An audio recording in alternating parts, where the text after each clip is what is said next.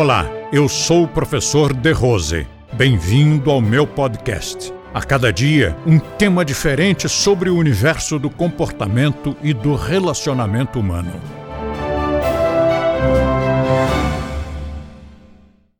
Você sabe de uma coisa engraçada? Quando eu era criança, não se dizia dia do professor, dizia-se dia do mestre. Na Argentina, acho que ainda é dia de maestro.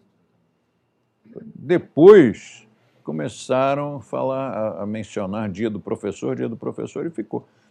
Mas maestro é o professor primário, não é?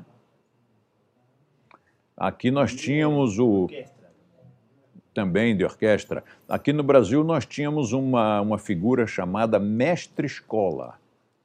Já nos fala mais isso há muito tempo, mas o mestre-escola era o professor primário. Não era nenhuma figura extraordinária, era a pessoa que ensinava a ler e escrever e essas besteirinhas e bem no início. E por isso talvez fosse chamado Dia do Mestre naquela época eu abordei a importância que o, as culturas antigas dão à figura daquele que tem conhecimento e está disposto a compartilhar. E esse é o professor. Porque uma cultura nova, um país que tenha, digamos, 206 anos de existência, ainda não sabe o valor da educação, não sabe o valor do professor para construir o tecido social.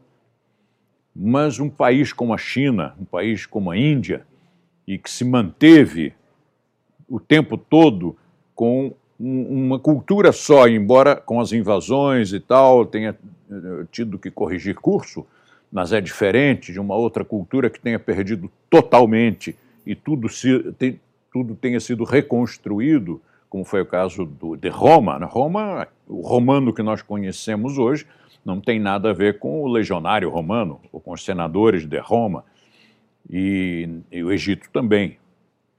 Mas a Índia não. A Índia e a China trouxeram essa cultura e aquilo não teve uma solução de continuidade, não houve uma mudança brusca de etnia. Né? Então, esses países valorizam de uma forma extraordinária. A Índia, mais até. Valoriza muito a, a, a transmissão do conhecimento. A China teve um, um baque na Revolução Cultural, os professores não, não, não ficaram muito bem, não. Eles foram mandados para o campo para arar, né, para arar a terra.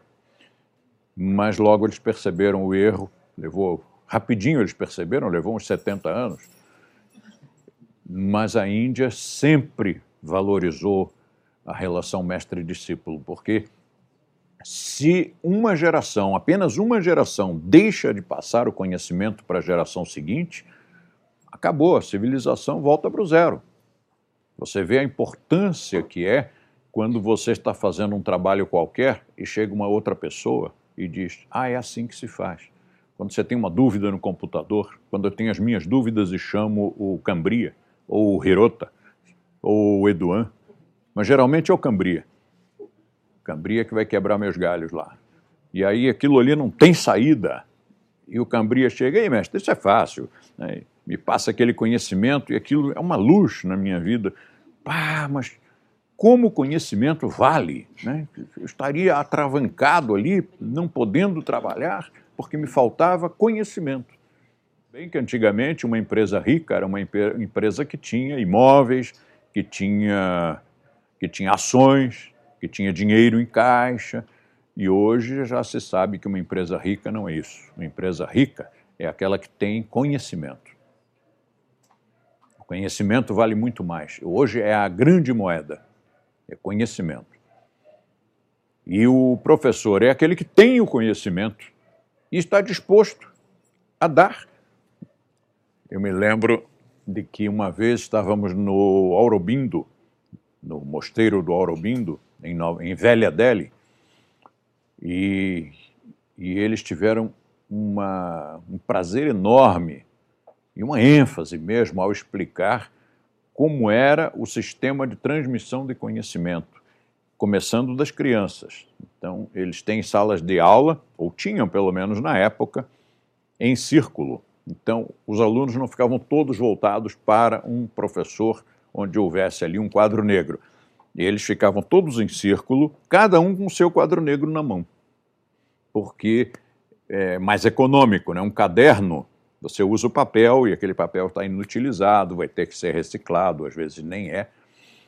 E eles usavam um quadrinho negro deste tamaninho e, e anotavam, faziam contas e tal, depois apagavam e escreviam outra coisa. O resto tinha que ficar aqui. Ó. Todo mundo em volta e o professor no centro, dando atenção a todos os alunos. Ou seja, cada aluno estava na primeira fileira.